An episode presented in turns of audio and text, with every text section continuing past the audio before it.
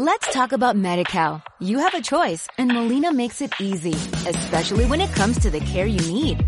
So let's talk about you, about making your life easier, about extra help to manage your health. Let's talk about your needs now and for the future. Nobody knows MediCal better than Molina.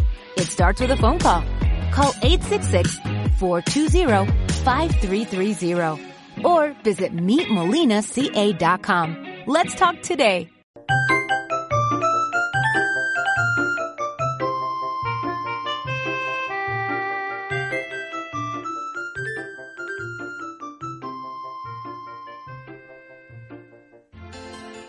Hola amigos y bienvenidos una vez más al podcast de Vigilia Pretium Libertatis. ¿Qué tal estáis? Espero que estéis bien. En el episodio de hoy, del podcast de hoy, eh, va sobre la primera cruzada.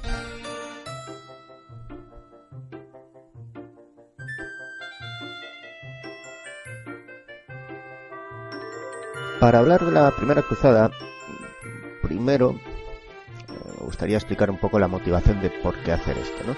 Aparte de ser un evento histórico que tiene cierta relevancia, porque supone cierta innovación y cierto cambio en- entre, bueno, entre dos épocas. Estamos a finales del siglo XI y es más o menos la época en la que se suele dividir la, la Edad Media, ¿no? Entre Alta Edad Media y Baja Edad Media.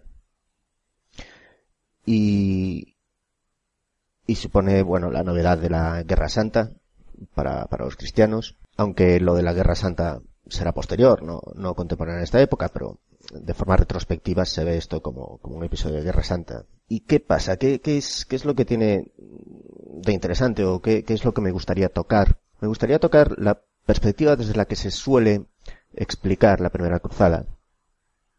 Se suele explicar tradicionalmente como, bueno, un intento de, por una parte los bizantinos recuperar terreno perdido, por otra parte la nobleza europea pues expandir su riqueza, ¿no? tener control de tierras y, control de rutas comerciales, y no se suele explicar cómo mm, realmente las motivaciones que podía haber en aquella época.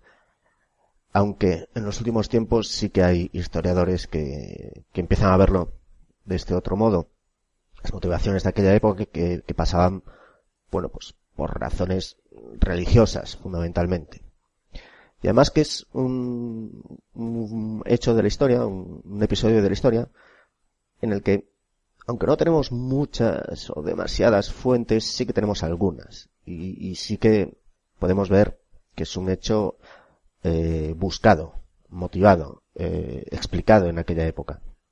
Básicamente, o principalmente, eh, tras el concilio de Clermont, en el que el Papa, pues, llama a las cruzadas, ¿no? Como, como se suele explicar. Realmente en ese concilio no tenemos las actas de ese, de esa reunión. Tenemos varias, eh, varias fuentes, hasta cinco, cinco fuentes que nos relatan que era lo que había pasado ahí. Y bueno, fuentes que ninguna de ellas mm, se menciona que, se llama la Guerra Santa. Incluso no todas la famosa frase Deus vult, Dios lo quiere, eh, no todas estas fuentes nos dicen que, que se dijo eso. Así que, bueno, esto es como todo un poco, ¿no? La gente tiene cierta idea mitificada de la historia y mm, las leyendas se mezclan con los hechos de la historia. Vamos a empezar tratando de, de poner algo de, de luz sobre los motivos que llevaba esta gente a la- que llevó a, algunas personas a, hacer esta primera cruzada, ¿no?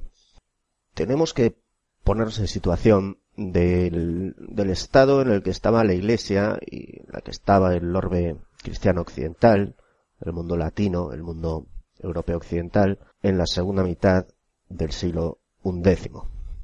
A mediados del siglo XI, un papa que, se llamaba Gregorio VII, que fue el autor o uno de los defensores de la que se llamó después Reforma Gregoriana. ¿Qué es esta reforma gregoriana? Una reforma en el seno de la Iglesia Católica que pretendía recuperar cierto mitificado sentido original de la Iglesia, los, los prelados, la, la nobleza clerical, pues no se distinguía mucho en aquella época de la nobleza seglar, la nobleza laica, y, y, se metían, bueno, pues en asuntos mm, de política, de discusiones, mm, en batallitas, en cosas así, que realmente no, no era algo propio de las funciones de, de los eclesiásticos. Y esto es lo que Gregorio VII mm, intentaba aplacar. Es la época de la denuncia del cesaropapismo, la preeminencia del poder temporal del emperador del Sacro Imperio sobre el obispo de Roma, sobre el papa de Roma, pues llevaba conflicto entre los dos. Y, y este, este papa, en sus dictados papales, pues viene a decir que, que el papa es el único eh, el único que tiene primacía sobre los prelados, sobre los órdenes, las órdenes eclesiásticas, etcétera, y que ningún poder temporal tiene primacía sobre él. Esto no gustaba nada ni al, ni al emperador romano, ni al emperador alemán, como queráis llamarlo, ni, a los reyes y duques que tenían la, la prerrogativa de las investiduras. Los señores feudales, sobre todo los reyes, y especialmente el emperador del Sacro Imperio, eh, podían nombrar cargos eclesiásticos. Y esto el Papa no le gustaba nada y esta es una de las reformas que pretende hacer. También denuncia la simonía, la, compra de cargos eclesiásticos. Y en esta, en mitad de esta reforma gregoriana, y de esta la llamada querella de las investiduras, por la investidura de los cargos, pues Gregorio VII llega a excomulgar al emperador del Sacro Imperio, Enrique IV, y esta a su vez, ¿cómo responde? Bueno, pues al fin y al cabo, él, que no estaba de acuerdo con, con la reforma gregoriana, él nombra un papa, y entonces hay un antipapa, Clemente III, que este antipapa excomulga al papa Gregorio VII. Bueno, a mediados del, del siglo XI, en 1054, también tenemos el gran cisma de la iglesia. Se divide en la iglesia, entre la iglesia católica y la iglesia ortodoxa. Realmente no es que en el 1054 pues de repente mm, se dividiera la iglesia. La iglesia estaba bastante dividida de los de siglos precedentes. En, en origen, la iglesia tenía como, funcionaba como una pentarquía, tenía cinco cabezas importantes, cinco, cinco papas, por decirlo de alguna forma, uno en Roma, otro en Constantinopla, otro en Jerusalén, otro en Antioquía y otro en Alejandría. Pero para el siglo X, sobre todo después de las últimas derrotas del imperio bizantino frente a los turcos eliúcidas, mm, tan solo quedaban dos ciudades, eh, dos patriarcados en manos cristianas, el de Constantinopla y el de Roma. Entonces, esto hizo como que hubiera mayor competencia entre las dos ciudades por, por la primacía de la Iglesia. Y ya de siglos precedentes, bueno, pues en, en, en Occidente la, la misa era en latín y se hacía según el llamado rito romano, en, en Oriente la misa era en griego y se hacía según el rito ortodoxo.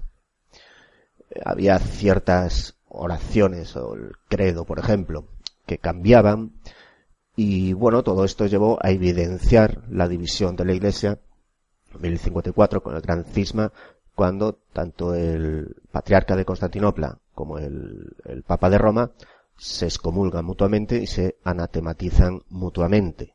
La anatematización en, la religión cristiana es la prohibición, ¿no?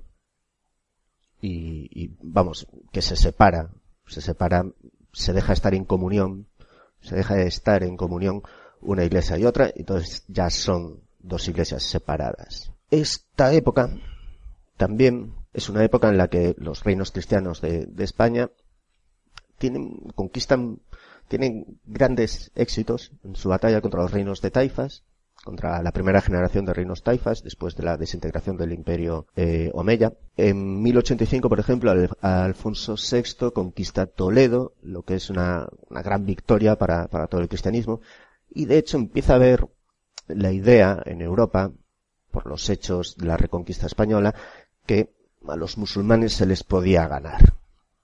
Que realmente no tenían por qué estar el cristianismo a la defensiva, sino que podía tomar la ofensiva, ¿no? Había cierta idea ahí. Hay, hay que recordar que en la Reconquista Española participaban eh, caballeros cristianos de toda Europa, principalmente francos, pero también normandos, eh, ingleses, etcétera. Entonces quedaba esta idea, ¿no? Es posible ganarles, no, no son no, no son tan fuertes, igual Dios está con nosotros. Eso sí, hay que decir que en el siglo X y este mismo Alfonso VI, pues sufre importantes derrotas como en Sagrajas, y esta es la época también del Cid campeador, cuando el Cid, al mando de sus mesnadas y con la colaboración del rey moro de Zaragoza, pues eh, conquista el levante español, conquista Valencia, cosa que provocará mm, la invasión almorávide en 1086. Cosa, esta, esta invasión almorávide también da pie a que los cristianos empiecen a, saber más cosas de los moros, ¿no? Y vean que no todos son iguales y que entre ellos también están enfrentados. El, el Islam no es una masa, un imperio homogéneo, sino que hay muchos reinos enfrentados, divididos, y se pueden explotar estas contradicciones políticas dentro del orbe islámico. Bueno, muere Gregorio VII, le sucede a los mandos de la barca de Pedro Urbano II. Este Urbano II, pues, eh, estaba excomulgado por el antipapa Clemente III, y estaba en estas reformas gregorianas, en este combate al cesaropapismo, etcétera, pues estaba enfrentado al emperador del Sacro Imperio. De hecho, las tropas del emperador eh, lo tenían sitiado en el castillo de San Angelo, no podía moverse libremente por Roma, no estaba, estaba preso, estaba eh, secuestrado, digamos, ¿no? Además, estaba secuestrado entre otras cosas por, eh, entre otras gentes, por algunos de los principales líderes de la primera cruzada, ¿no? Bueno, eh, el, Papa tenía aliados, sobre todo en el sur de, Francia, era un Papa francés, y también tenía aliados entre los normandos del, del sur de Italia. Durante el siglo anterior, tropas normandas que fueron llamadas como tropas mercenarias contratadas para combatir a los a los moros que habían conquistado Sicilia y la bota, el, la parte de abajo de la bota de Italia, bueno, pues no solo estas, estas cosas que pasan, ¿no? Que no solo llegaron ahí como mercenarios, sino que como había problemas con el pago y con las facturas, el IVA y todas estas cosas, eh, se quedaron ahí, se quedaron ahí, se empantanaron, trajeron a la parienta, a los críos y fundaron sus propios ducados y reinos, ¿no? Apulia, Calabria, Sicilia, etcétera. Eh, pues estos eran aliados del Papa, lo liberan del castillo de San Ángelo y eh, este Papa pues se pone se pone un poco a, visitar a, obispos en, la Provenza, en el sur de Francia, y más o menos convoca reuniones de obispos para ver la situación de la Iglesia, cómo va la reforma gregoriana, etcétera. En una de estas excursiones el Papa recibe noticia del emperador del Imperio Bizantino, que se llamaba Alejo I, de la dinastía Comnena. Alejo I Comneno había sufrido derrotas frente a los turcos selúcidas y había perdido hasta la ciudad de Nicea, que queda a pocos kilómetros de Constantinopla. Entonces, realmente el imperio bizantino estaba en una situación problemática, estaba en una situación eh, de hostigamiento por parte de los turcos y pese al gran cisma de 1054, pues en la época de Urbano II, Alejo I, el emperador bizantino y el papa de Roma se llevaban bastante bien. Tenían buenas relaciones porque al fin y al cabo tenían enemigos comunes, los infieles. Se podían ser dos iglesias separadas, la católica y la ortodoxa, pero era mucho más lo que les unía que eh, los infieles mm, ismaelitas. En las pérdidas territoriales del imperio bizantino, sobre todo tienen que ver con la derrota militar en la batalla de Mezinkurt, o de Mazinkurt, esta derrota dejó la parte central de Anatolia, de Asia Menor, en manos de los turcos, aunque los bizantinos hay que decir que eh, no es que estuvieran en plena decadencia, ni mucho menos, pero sí que habían perdido mucho territorio, habían perdido tierras muy fértiles, Aún así, en la parte europea, en los Balcanes, tenían un buen control de la situación. Y nada, y Alejo I, pues, entre otras cosas también, porque la posición de emperador bizantino era una posición complicada, la política bizantina siempre fue muy complicada, había muchos golpes de estado continuos, a la gente le cortaban la nariz, la dejaban ciega, le cortaban los, la arrancaban los ojos, estas cosas que pasaban, ¿no? En la política bizantina. Mm, veía peligrar igual su preeminencia ante partidas, bandas partidarias que querían arrebatarle el poder. Y bueno, y vio que pedir colaboración al Papa de Roma mm, era una opción, era una opción ya para poder, no sé, hacer la guerra al infiel, veía que las cosas en España iban bastante bien, en el siglo XI España recupera el tercio central de la península eh, ibérica de, de, manos de los moros. Era una época también, en el siglo XI, donde en Europa se estableció la llamada, eh, o se desarrolló la idea de la paz de Dios. La paz de Dios era un mandato cristiano que prohibía a, los cristianos hacer la guerra eh, a los desarmados, a los débiles, a los enfermos, a los ancianos, a los, a los campesinos que no podían oponer resistencia. Y diréis que, bueno, esto tampoco lo cumplía la gente y tal. Bueno, sí, sí lo cumplía la gente, porque incumplir la paz de Dios eh, suponía la, ser excomulgado. Y ser excomulgado en el siglo XI era un asunto muy serio.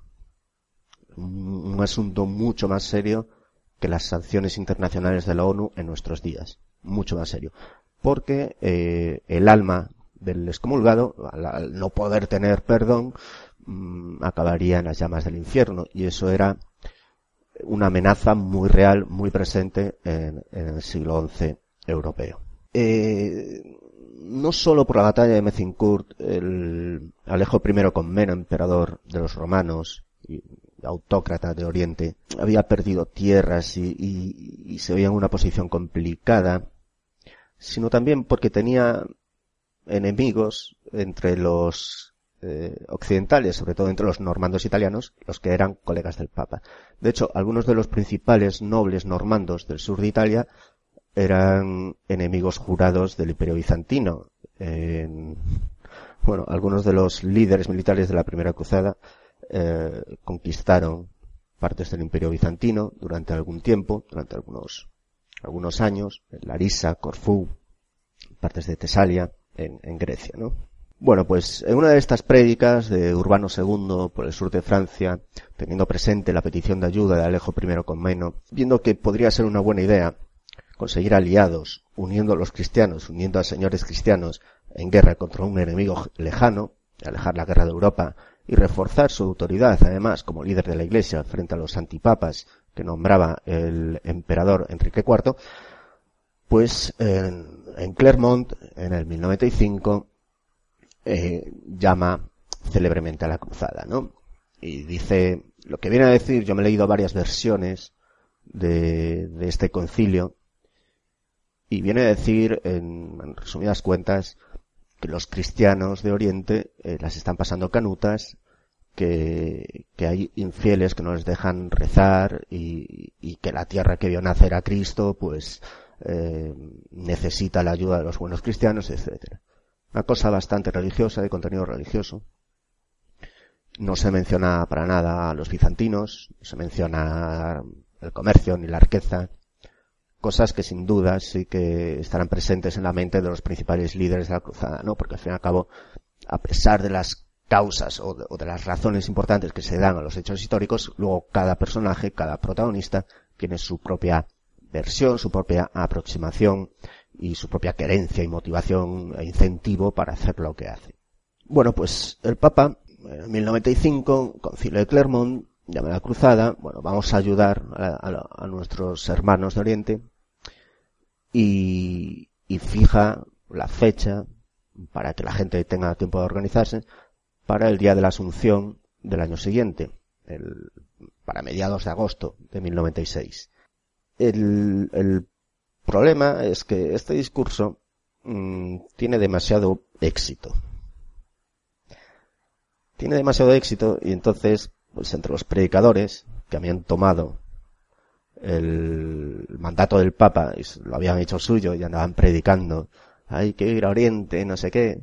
Bueno, el Papa había sido bastante inteligente porque había prometido indulgencia plena a aquellos que fueran a las cruzadas, ¿no? Y además lo vende como algo, dejar las posesiones terrenales atrás, tal igual.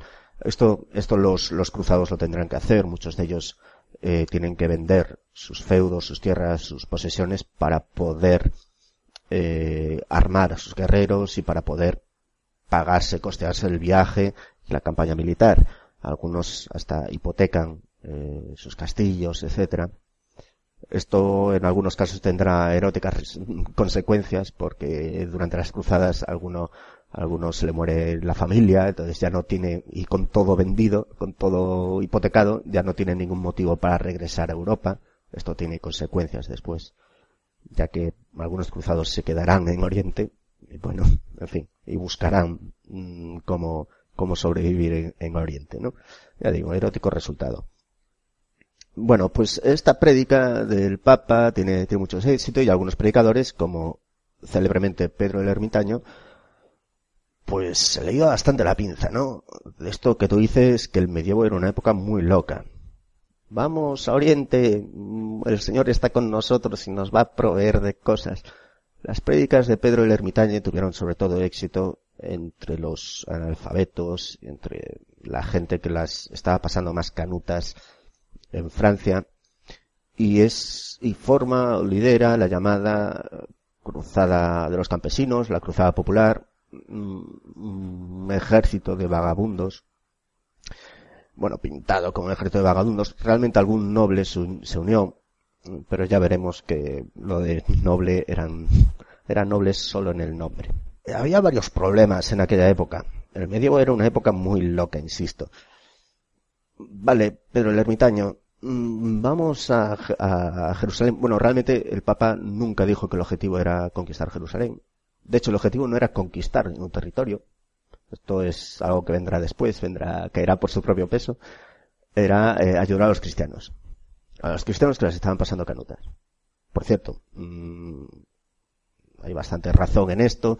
Eh, los turcos selyúcidas habían conquistado esa Palestina a los fatimíes, a los egipcios fatimíes, los fatimíes a su vez se habían reconquistado a los turcos selyúcidas. Es decir, Jerusalén, Belén, eh, toda esta, esta zona de Tierra Santa estaba en guerra, estaba en guerra civil entre, entre dos facciones del Islam, ¿no? bueno, entre dos reinos, realmente. nota, nota al pie, dos facciones del, del, Islam, unos eran chiitas y otros eran sunitas, los turcos selyúcidas eran suníes, los egipcios fatimíes eran chiitas, chiíes.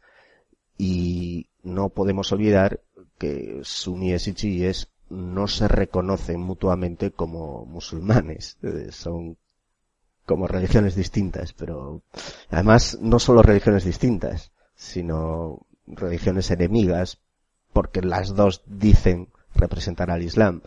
Y, bueno, en fin. Es peor, es peor ser hereje que infiel normalmente.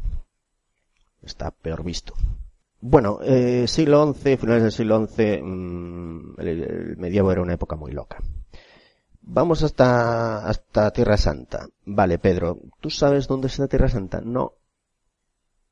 Entonces, ¿qué hacemos? vamos preguntando por el camino la, el gran plan de Pedro el Ermitaño y sus cruzados vagabundos era ir preguntando por las gasolineras eh, dónde estaba Tierra Santa, ¿no? Y se iban bien. Vamos bien por aquí, sí, venga, seguid, seguid yendo.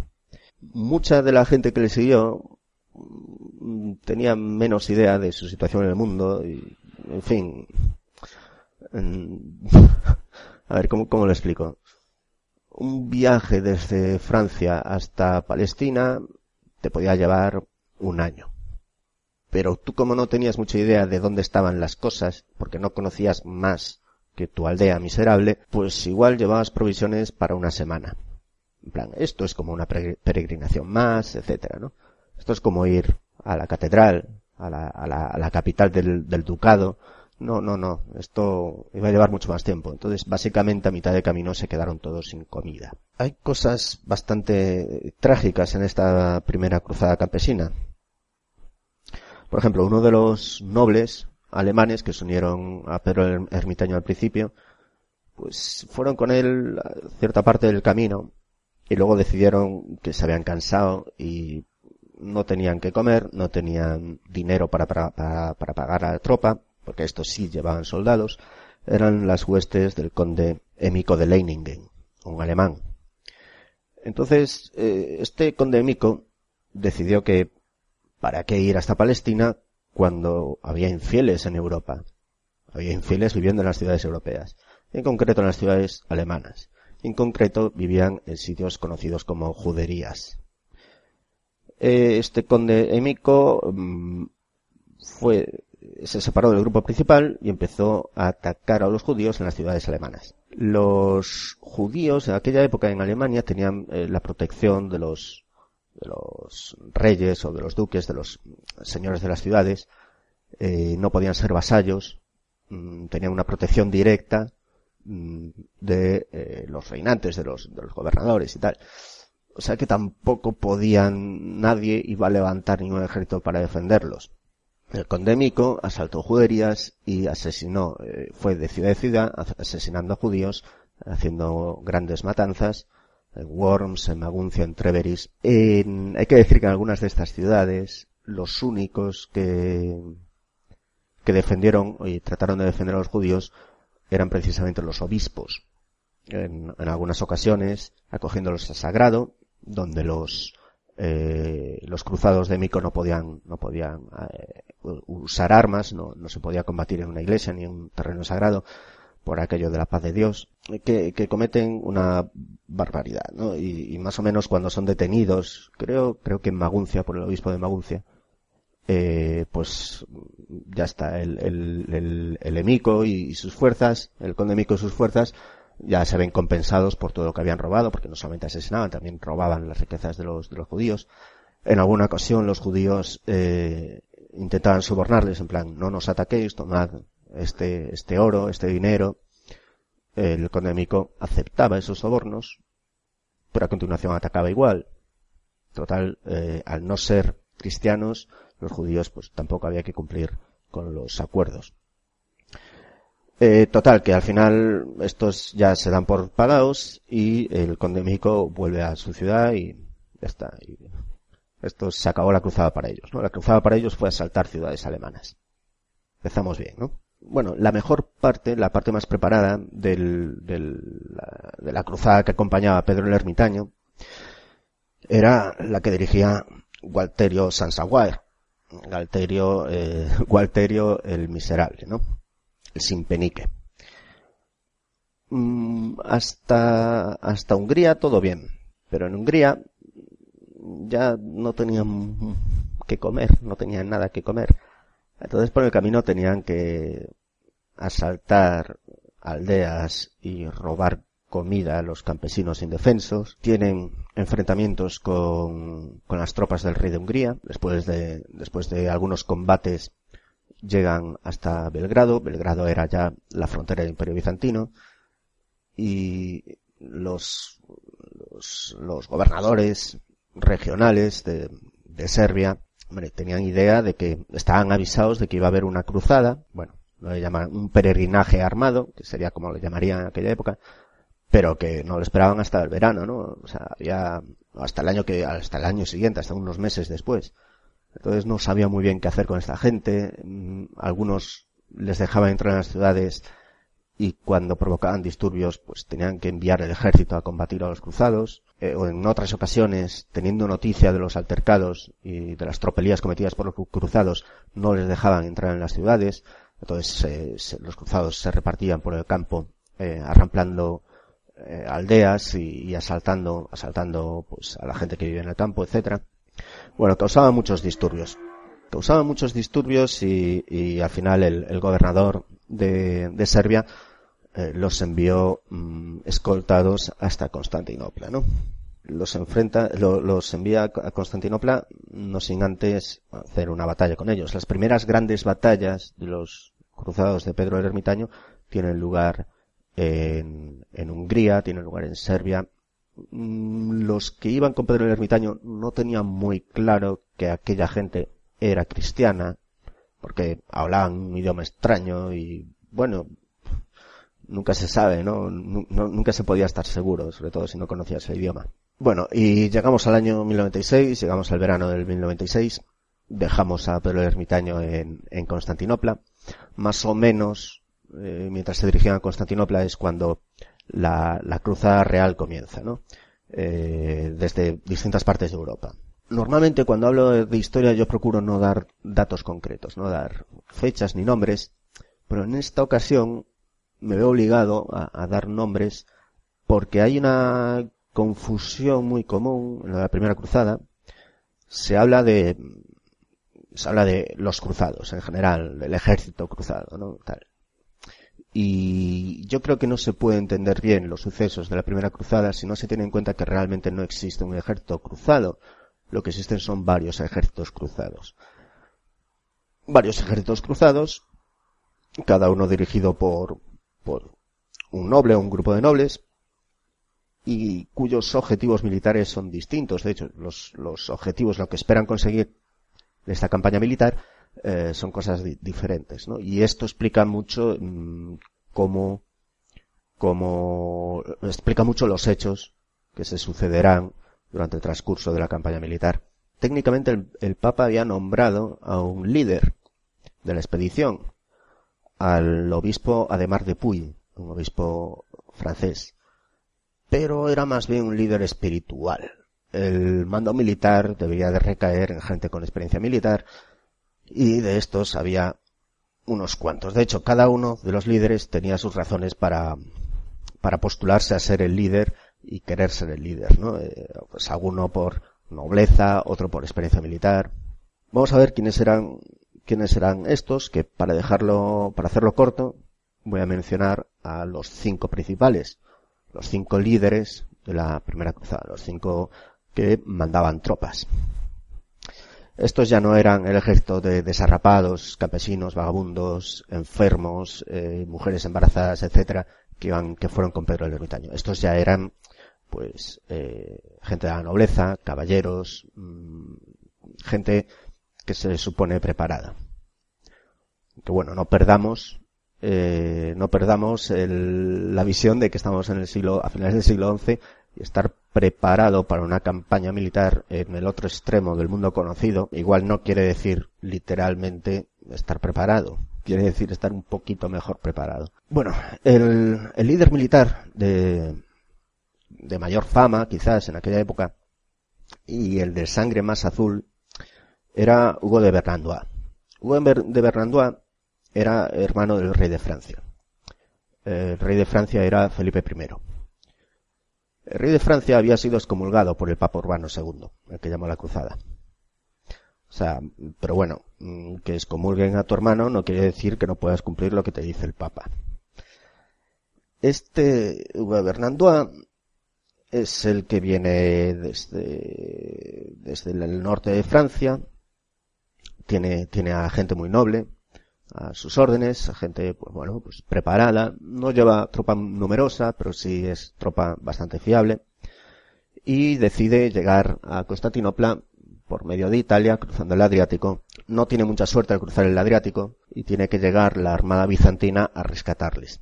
Y de hecho los rescatan, eh, bueno, ya tiene bajas ahí en el, en el mar, y los rescatan y los, los escoltan hasta Constantinopla. El siguiente es Godofredo de Bouillon. Godofredo de Bouillon era un, era un noble alemán que, eh, de hecho, estaba a las órdenes de Enrique IV, del Sacro Imperio, el que se había enfrentado a Urbano II, al Papa. Y fue uno, este Godofredo, fue uno de los que tenían secuestrado al Papa en el castillo de San Angelo. Él no reconocía al Papa como Papa, sino que reconocía a Clemente III, al antipapa. En lugar de ir por, por Italia y cruzar el Adriático, decidió ir por tierra. Va por, toma la ruta de Hungría, pero toma la ruta que había tomado semanas antes Pedro el Ermitaño y su banda de zarrapastrosos. Entonces el rey de Hungría como que no estaba muy por la labor de dejarles pasar. Es que, es que vinieron aquí unos cruzados antes y, me, pisaron todo el césped, mataron a, mi gente, robaron el ganado, violaron, quemaron, destruyeron. Como que no estoy muy por la labor. Bueno, pues a cambio de dejarles pasar, el, rey de Hungría retiene como rehenes a la familia de Godofredo de Bouillon. Eh, marchan a través de Hungría, al llegar hasta Belgrado, pues ya no tenían vituallas, ya no tenían comida, ya no tenían repuestos, ya, estaban empezando a comer a los caballos. Y el problema es que alrededor de Belgrado tampoco quedaba mucho de donde poder sacar alimento, ya que había sido arramplado por los de Pedro el Ermitaño. Entonces, con mucho coste y con mucho esfuerzo, llegan a Constantinopla pues ya al límite de sus fuerzas, eh, con hambre, etcétera, ¿no? Algo, demacrados. El tercer líder militar era Bohemundo de Tarento. Este Bohemundo era un líder militar normando, normando del sur de Italia.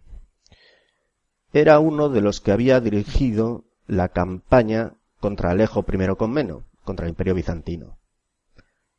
Es decir, que va a las cruzadas, que indirectamente es una petición de ayuda a Alejo I, años después de haber atacado a Alejo I. Estas son cosas que pasaban en aquella época. Y de hecho era enemigo del Imperio Bizantino. Pero aún así, pues bueno, pues también se reúne en Constantinopla con el resto del ejército de los cruzados.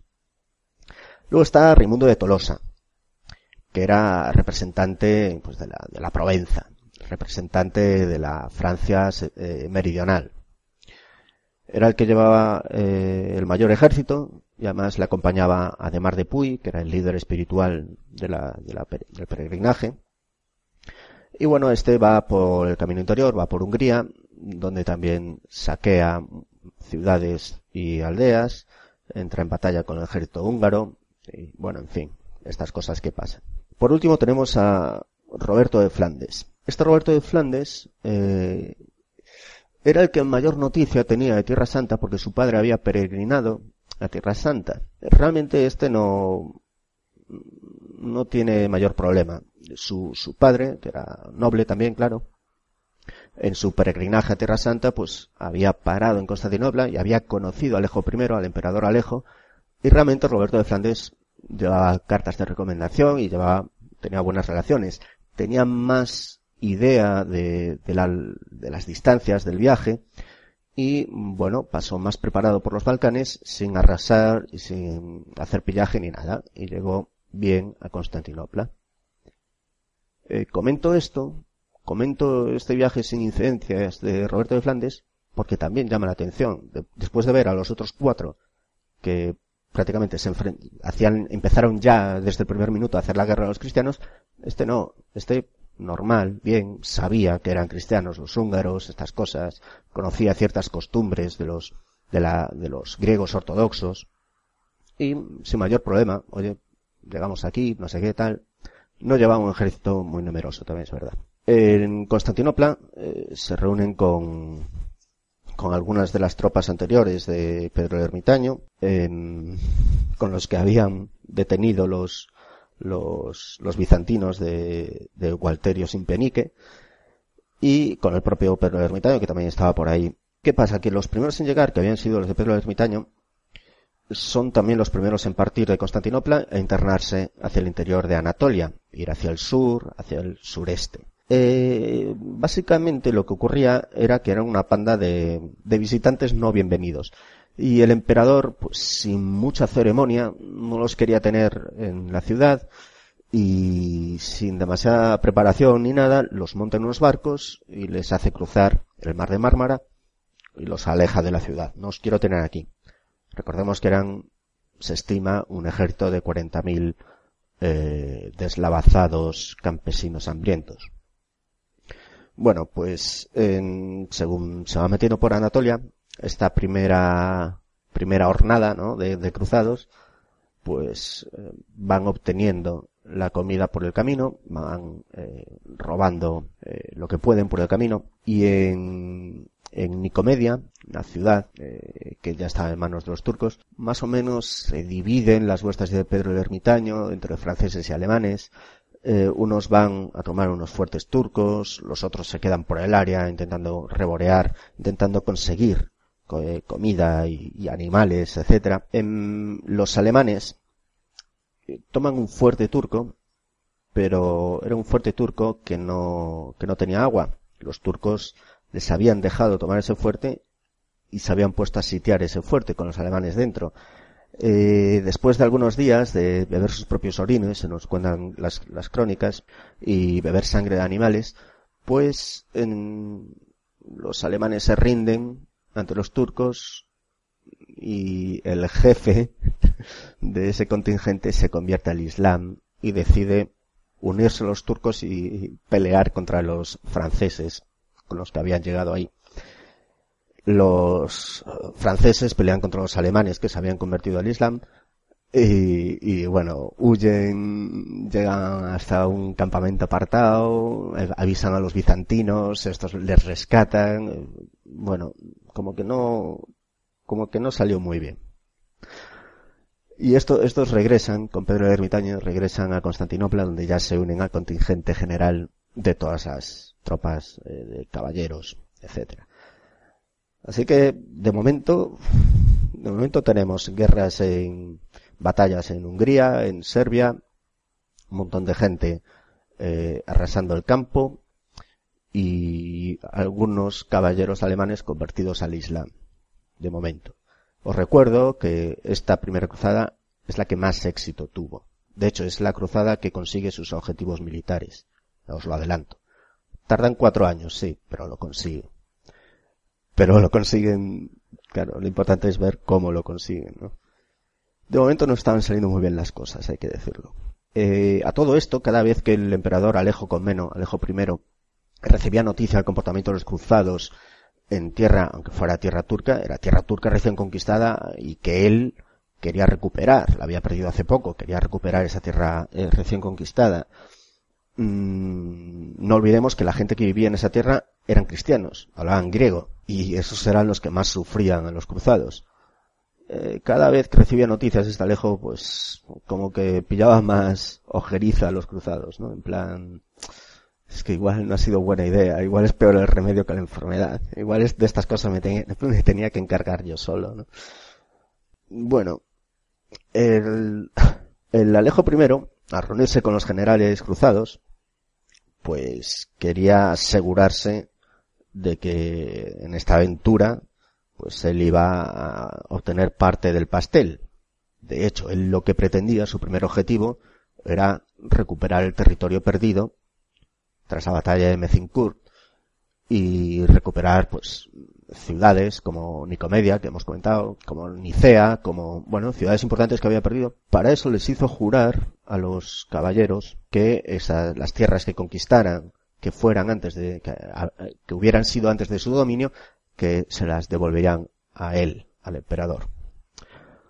Mm, y el hacerles jurar era algo bastante importante. En aquella época el juramento, la palabra de un caballero, era un contrato vinculante. No era como ahora, sí, te lo juro por Snoopy. No, no, no, era algo, recordemos, estamos en el siglo XI. El, el, que el alma inmortal de un caballero caiga en las llamas del infierno era una amenaza real y presente. O sea, no...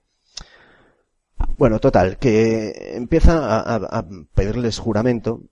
Claro, los caballeros tampoco es que fueran vasallos del emperador bizantino, tampoco se veían como demasiado obligados y algunos llevaban de agenda secreta, pues, la tierra conquistada quedársela a ellos y fundar feudos, ¿no? Como habían hecho, por cierto, los normandos en el sur de Italia, al reconquistar a los moros la, tierra, pues ellos mismos se quedaban en esa tierra, ¿no? Entonces, bueno, Hugo de Bernandua, al fin y al cabo, está de acuerdo, él no tiene mucho que ganar, es, es hermano del rey de Francia, es, bueno, es alguien que cuando acaben las cruzadas puede volver, puede volver a Francia y tiene una posición. Roberto de Flandes, mm, pues tampoco tiene mayor problema, recordad, Roberto de Flandes era el que iba bien preparado, era el que conocía el terreno.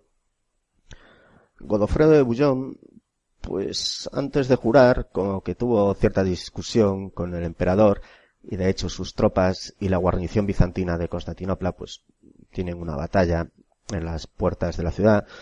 Estas cosas pasan, ¿no?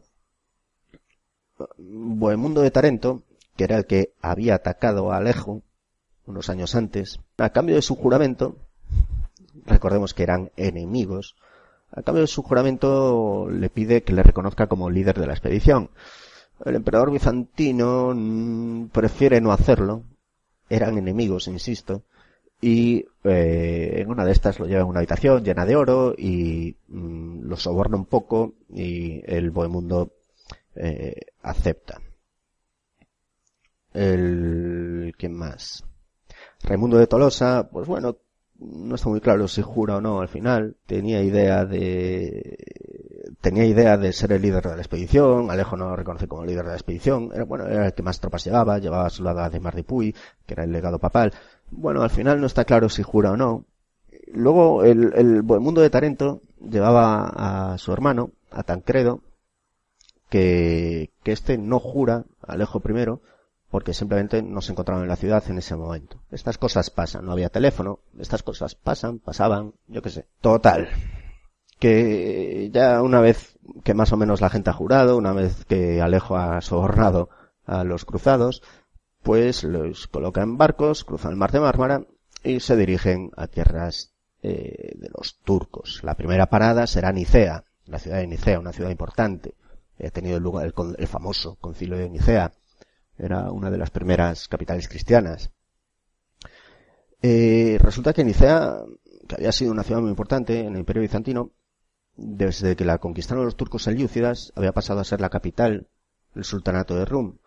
El sultanato de Rum, que era el principal enemigo de esa tierra, de hecho, el que había conquistado a, los bizantinos eh, Anatolia Central, es muy curioso porque Sultanato de Rum, si lo traducimos directamente, quiere decir reino de los romanos. Los persas, Rum es, una palabra de origen persa, que es la palabra para definir a Roma o a los romanos, mm, consideraban esa zona pues la tierra de los romanos, de los cristianos. Entonces, aunque fueran turcos los que estaban ahí, no dejaban de ser romanos. No estaba muy claro quién era quién, tal.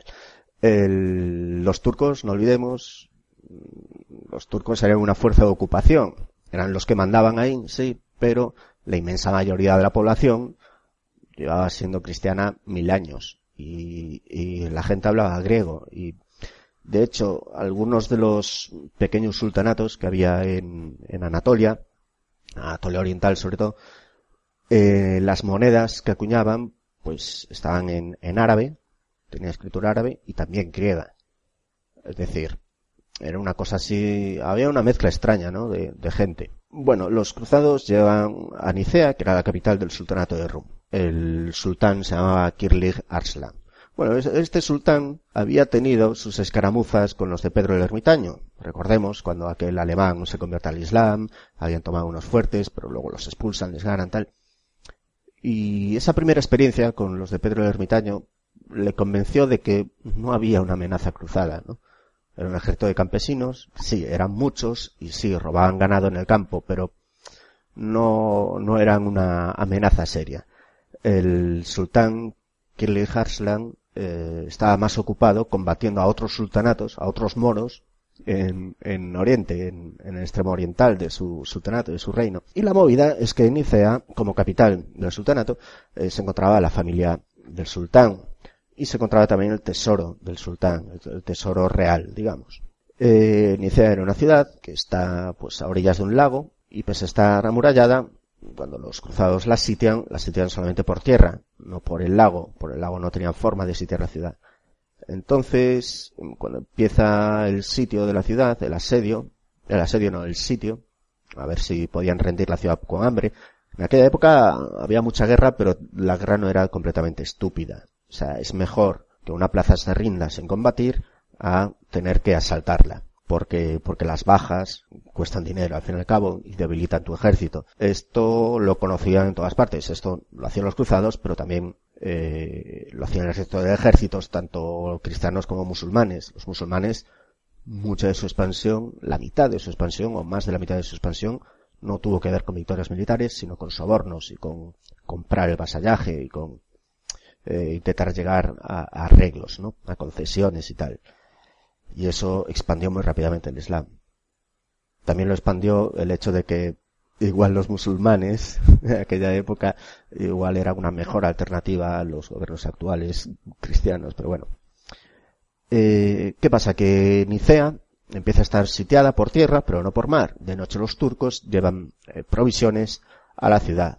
Entonces la ciudad mm, no parecía rendirse. Los cruzados avisan a Alejo Comneno que les ayudara a sitiar por agua por, desde el lago la ciudad. Entonces los, los bizantinos, que igual no tenían un ejército muy espectacular, pues sí que tenían a gente bastante lista. No dejaban de ser herederos de Roma y no dejaban de ser herederos de la tradición clásica y había pues ingenieros y había gente muy inteligente y estas cosas que había leído. O sea, había la tasa de alfabetización en el Imperio Bizantino era superior a esos charcos de barro que conocemos como Francia o Alemania. Y entonces, pues bueno, llevan barcos desde el mar a través de la tierra, ¿no? sobre troncos, como en aquel episodio de Vikingos, no sé si habéis visto la serie, y los colocan en el, en el lago y pueden cortar el envío de suministros turcos y el asedio eh, empieza a funcionar de forma efectiva. Las, las tropas de, de, asedio son hostigadas por la caballería ligera turca. Bueno, sin demasiado problema, mm, el asedio se va prolongando y los bizantinos, entre, entre que tiene éxito el, el asedio, son los primeros en entrar a la ciudad. Son los primeros en entrar a la ciudad porque sobornan a la guarnición, de hecho, y eh, de un día para otro, de la noche a la mañana, ponen los estandartes imperiales en la ciudad y se quedan con la ciudad. Se quedan con la ciudad y no dejan pasar a los cruzados al interior. En plan, no, vosotros, vosotros seguir con vuestra cruzada, nosotros dejadnos, dejadnos en paz hasta, hasta ese punto, ¿no? Totalmente justificable. Es que, insisto, al menos uno de los generales cruzados era enemigo de los bizantinos desde años antes. Y el objetivo de los bizantinos era recuperar territorio, no, no lo iban a dejar a esta panda de, a esta panda de cabrones. Bueno, total, que recogen sus bártulos y los cruzados continúan hacia el sur. Continúan hacia el sur, hacia un lugar llamado Dorilaeum, en el verano de 1097. Es decir, ya ha pasado, han pasado 13 meses, 14 meses. Bueno, el ejército, para poder buscar suministros y provisiones, se divide. Los normandos acampan en este sitio, en Dorilaeum. Los normandos al mando de Bohemundo y Tancredo. Los italianos, normandos italianos, montan un campamento y son atacados por, por los turcos. Son atacados por los turcos y no tienen suficientes fuerzas para responder al ataque. Entonces se quedan en el campamento formando un círculo los escudos, aguantando el ataque de la, de la, de, los arqueros a caballo, hasta que llegan los refuerzos y que atacan por detrás a los turcos. Bueno, la batalla de Dorilaeum, eh, ahí demuestran eh, que realmente los cruzados eran una fuerza de combate que cuando trabajaba junta y bueno pues podía plantear estrategias y de hecho lo que parecía una, una derrota segura pues se convierte en una victoria cuando los refuerzos franceses arrasan el campamento turco y los expulsan. Bueno, total, que continúan hacia el sur, hacia Antioquía. Por el camino, sin los turcos eh, les habían dejado, habían hecho política de tierra quemada, les habían dejado sin, sin campos, habían quemado los campos, habían envenenado los pozos de agua. Así que llegan hacia Antioquía ya un poco maltrechos, ¿no? Se van acercando a Antioquía de forma maltrecha. Antioquía era una, una de las sedes patriarcales, una, una gran ciudad. Bueno, cerca de Antioquía, eh, las tropas de Tancredo, eh, recordemos que Tancredo no había jurado devolver territorio a los bizantinos, porque no hallarse en Constantinopla en el momento del juramento, pues cerca de Antioquía toma Tarso. Conocéis Tarso por la Biblia, ¿no? Y pese a llevar unos pocos hombres, simula mmm, poner bajo asedio la ciudad de Tarso y entonces convence a la guarnición de que, mira, es que estamos asediando ya vuestra ciudad, vienen refuerzos, es mejor que nos entreguéis la ciudad y yo os permito, salvoconducto, podéis iros y no os hará daño. Y la movida es que funciona. Entonces, con muy pocos hombres, toma Tarso toma Tarso, pone su estandarte y, bueno, ya, ya tengo mi ciudad. Esta ya me la quedo para mí. La movida es que detrás de él venía Balduino de Boloña, que llevaba muchos más hombres. Balduino de Boloña era el hermano de Godofredo de Bullón. Y como llevaba más hombres, le dice a Tancredo, mira, quítate, que esta ciudad me la voy a quedar yo. Eh, este Balduino de Boloña, es bastante gracioso el tío. Este Balduino de Boloña no solo se queda con Tarso, sino que además, eh, mientras estaba por ahí, recibe noticia de que su mujer ha muerto y bueno, que no le queda familia en, Europa. Entonces, este es el que decide quedarse en Oriente ya para los restos. Y para quedarse en Oriente necesita tener un feudo, necesita tener un pequeño reino para él, ¿no? Para, pagarse las habichuelas. Desde la ciudad de Eresa, el, gobernador de Edesa, Edesa era la capital del reino armenio de Cilicia. Era un reino armenio, cristiano armenio, el problema era que el gobernante de, de Edesa, Toros de Edesa, era, era armenio, pero era de religión griega ortodoxa, no era de religión cristiana armenia. Y la población estaba un poco en su contra. Bueno, total, que se entera de, de la muerte de la familia de, de Balduino de Boloña y lo adopta como su hijo. Entonces, Balduino sale de Tarso, va hasta Edesa, ahí es recibido por el, por el rey de Edesa, ay, qué bien que estás aquí, tal y cual, y te nombro mi hijo adoptivo, bueno, a los pocos días, eh, Toros de Edesa muere en extrañas circunstancias y el reino de Edesa pasa a ser heredado por Balduino de Boloña. Eh, este Balduino de Boloña se nombra a sí mismo conde de, de Edesa y ya se establece el primer estado cruzado propiamente dicho. No hizo falta una victoria militar para fundar este estado. Como veis, bastó un magnicidio. Por cierto, al Toros de Edesa probablemente el Balduino lo mandara a ejecutar mandar a matar mmm, con la aquiescencia de gran parte de la población. Los armenios podían aceptar mejor a un a un franco, a un caballero franco que a un, bueno, este sería alemán, ¿no? Eh, a un caballero franco antes que a un griego, a, un, a, uno de religión griega ortodoxa, ¿no? Por aquello de la similitud de religiones, cuanto más diferente, más aceptable es, ¿no?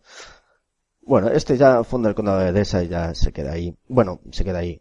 Años después llegará a Jerusalén llegará a ser nombrado rey de Jerusalén, lo, lo que hacen los buenos incentivos, ¿no? Se había quedado ya en la ruina, no tenía feudo en Europa, no tenía, no tenía familia, entonces empieza a ser señor y dueño de reinos en, en Oriente. Así un poco, un poco de carambola, pero es así como, como ocurrían las cosas.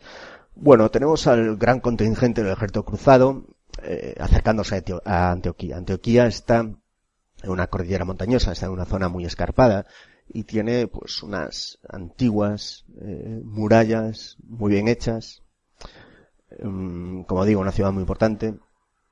De hecho, los, los cruzados no logran poner completamente bajo, bajo sitio toda la ciudad, no, no controlan todas las puertas de las murallas, tan grande que era y tan escarpado que era el terreno, es bastante costoso hacer el, el asedio, eh, el sitio, perdón. Bueno, empiezan a pasarla, están, están poniendo bajo sitio la, la ciudad, la ciudad aún así el sitio no es completo, hay algunas vías abiertas donde reciben suministros, pero los sitiadores las pasan casi tan canutas o, bueno, en ocasiones las pasarán más canutas que los propios sitiados.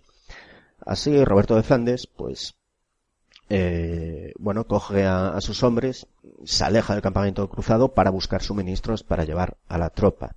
Y en su camino se encuentra con contingente turco, con ejército turco. Tiene lugar una escaramuza, una, una batalla, y la movida es que los turcos, cuando tenían la posibilidad de contraatacar o de atacar de nuevo, y realmente tenían superioridad numérica y probablemente hubieran ganado a Roberto de Flandes, pero deciden no atacar porque el ejército turco tampoco estaba unido.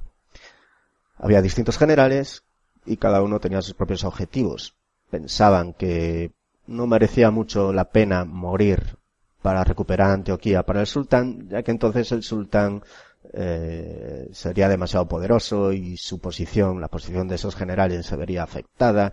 Entonces deciden pasar, mm, ya tuvieron un enfrentamiento con Roberto de Flandes y se vuelven a su casa, ¿no? Los, los ejércitos turcos, para que veamos cómo, cómo la historia es gris. Total, durante el sitio de Antioquía, pese no obtener provisiones y suministros, el Roberto de Flandes, pues el Bohemundo que está planteando el asedio, planteando el sitio, pues ya después de mucho tiempo, poco cansados todos de la situación, bueno, logra sobornar a la guardia de la ciudad y entra en, en la ciudad. Los cruzados entran en la ciudad y al cabo de un tiempo, un nuevo ejército turco llega y pone sitio a los que antes había sitiado la ciudad.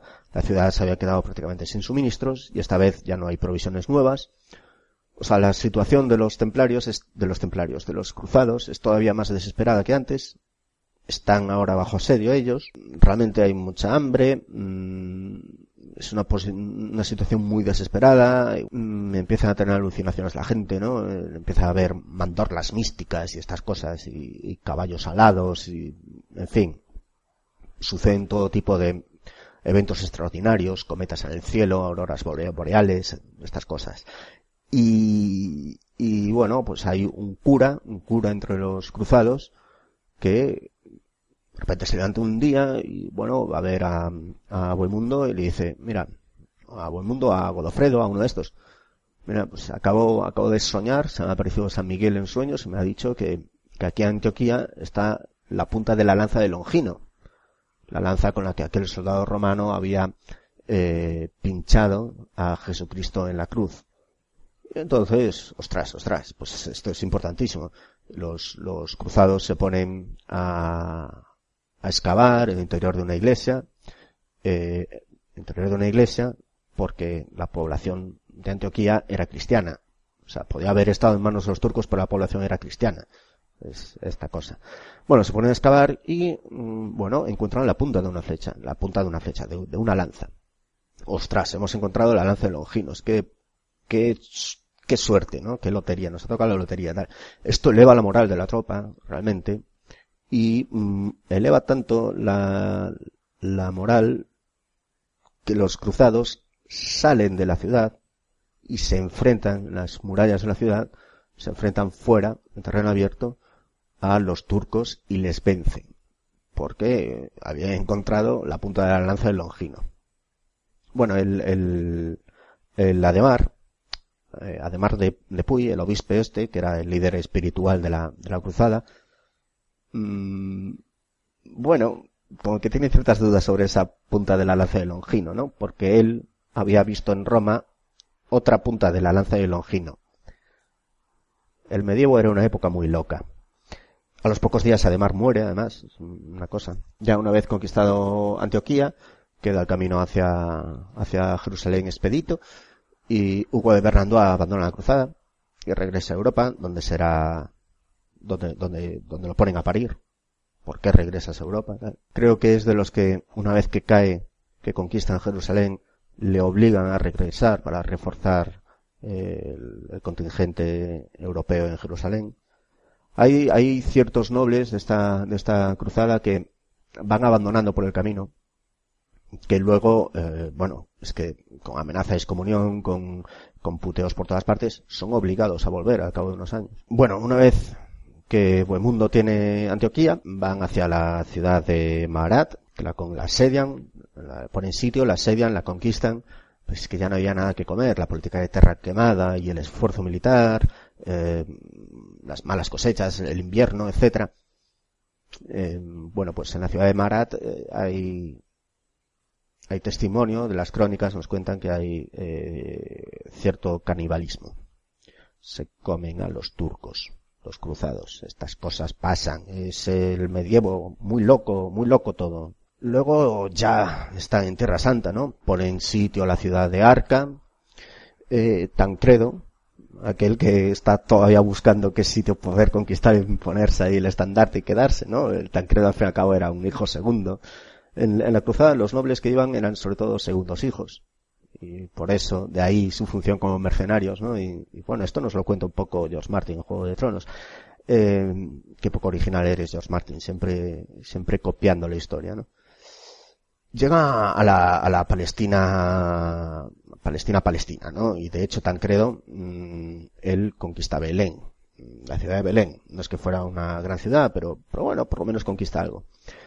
Y Palestina, que había estado todo este tiempo en manos de los turcos selyúcidas, pues tan solo el año pasado, de hecho cuando los cuando los cruzados ya estaban camino a Antioquía, el, el año pasado eh, los egipcios fatimíes conquistan Palestina. Los egipcios eran chiíes y la población local, bueno, dejando a un lado a los cristianos ortodoxos, armenios y católicos y coptos que podía haber por ahí, la población local musulmana era suní y se llevaba realmente mal con los chiíes. Los turcos, de hecho, odiaban más a los egipcios que a los propios cruzados, que al fin y al cabo, bueno, pues no, no era gente demasiado diferente a los bizantinos, con los que tenían relaciones. Los turcos, ahora en esta época son enemigos de los bizantinos, pero empezaron siendo tropas mercenarias de los bizantinos. De hecho, se asientan en Anatolia cuando son llamados para proteger las fronteras. El medievo es una época muy loca. Total, que los, que los suníes, los musulmanes, empiezan a ayudar a los cruzados, les proporcionan comida, agua, eh, caballos, etcétera, y bueno, y llegan por fin a las puertas de, Jerusalén, pero aquella política de tierra quemada, pues se habían cortado todos los árboles, no tenían material eh, para poder para poder asaltar la ciudad. Ya el asedio ni se lo planteaban, no tenían recursos para quedarse unos meses o años rodeando la ciudad. La única opción posible, la única opción viable era el, el asalto, tomar la ciudad por asalto. No había árboles, los habían cortado los turcos, o los egipcios, perdón, y en este caso los egipcios, ahí los enemigos ya son fatimíes, chiitas, ya no son los turcos, esos ya habían quedado atrás, y entonces no había forma de asaltar Jerusalén, pero llega una flotilla de genoveses al puerto de Jaffa, una, una flotilla comandada por Guillermo el Borracho, de las familias más nobles de, de la República de Génova, ¿no? Y con sus galeras, pues bueno, pues dice, venga, os voy a echar una mano, cruzados. Y, y cogen los barcos y los desmontan y con la madera de esos barcos, de esas galeras, construyen torres de asedio para poder asaltar la ciudad asaltan la ciudad desde varios puntos. Una, de las dos torres de asedio es destruida por, por, los egipcios. La otra torre, pues, consigue penetrar las murallas. De hecho, durante la noche cambian las posiciones de las torres para despistar a los, a los, a los enemigos de Dios. Y bueno, Godofredo de Bullón y Tancredo de Tarento son los primeros en, en entrar a la ciudad. Y una vez que entran a la ciudad, estamos ya en el año 1099, han pasado cuatro bueno, en puridad tres años desde, desde el inicio de la cruzada, eh, una vez dentro de la ciudad, pues se empiezan a matar a todo el mundo. Los cristianos se salvan porque los cristianos habían sido expulsados de la ciudad antes de que llegaran los cruzados, pero la población musulmana que hay ahí, pues bueno, es, es masacrada, es diezmada. Eh, las crónicas nos cuentan que, que los trajes de los cruzados estaban rojos de sangre, cubiertos de sangre, Tancredo eh, acoge a Sagrado y protege a, algunas familias de Jerusalén, las guarda en la, mezquita de Al-Aqsa y, pero bueno, les da de hecho su estandarte, aquí estáis protegidos, enseñar este estandarte si viene algún cruzado, nos podrá atacar, entonces ha cogido este sagrado, no sé qué tal. Bueno, pero él va a resolver otros asuntos en otro extremo de la ciudad, o asaltar una tienda, lo que sea, y al regresar se encuentra pues aquella gente que había prometido protección se la encuentra toda muerta eh, destruida y tal no eh, y bueno y, y, con esto concluye con éxito la primera cruzada eh, con un montón de húngaros eh, serbios mm, griegos muertos unos cuantos turcos soldados turcos muertos muchos civiles turcos muertos muchos egipcios turcos muertos egipcios eh, fatimíes muertos, eh, muchos armenios muertos, y muchos judíos alemanes muertos, y esto es, esta es la cruzada que tiene éxito. Esta es la que sale bien. O sea, eso ya para entendernos. Pero como veis, no hay un ejército cruzado. Depende mucho cada uno de estos caballeros con su ejército que pagaba de su bolsillo a pesar de, la ayuda que les dio Alejo I con, oro para poder pagar a la gente y tal, para comprar lealtades también y sobornar a turcos.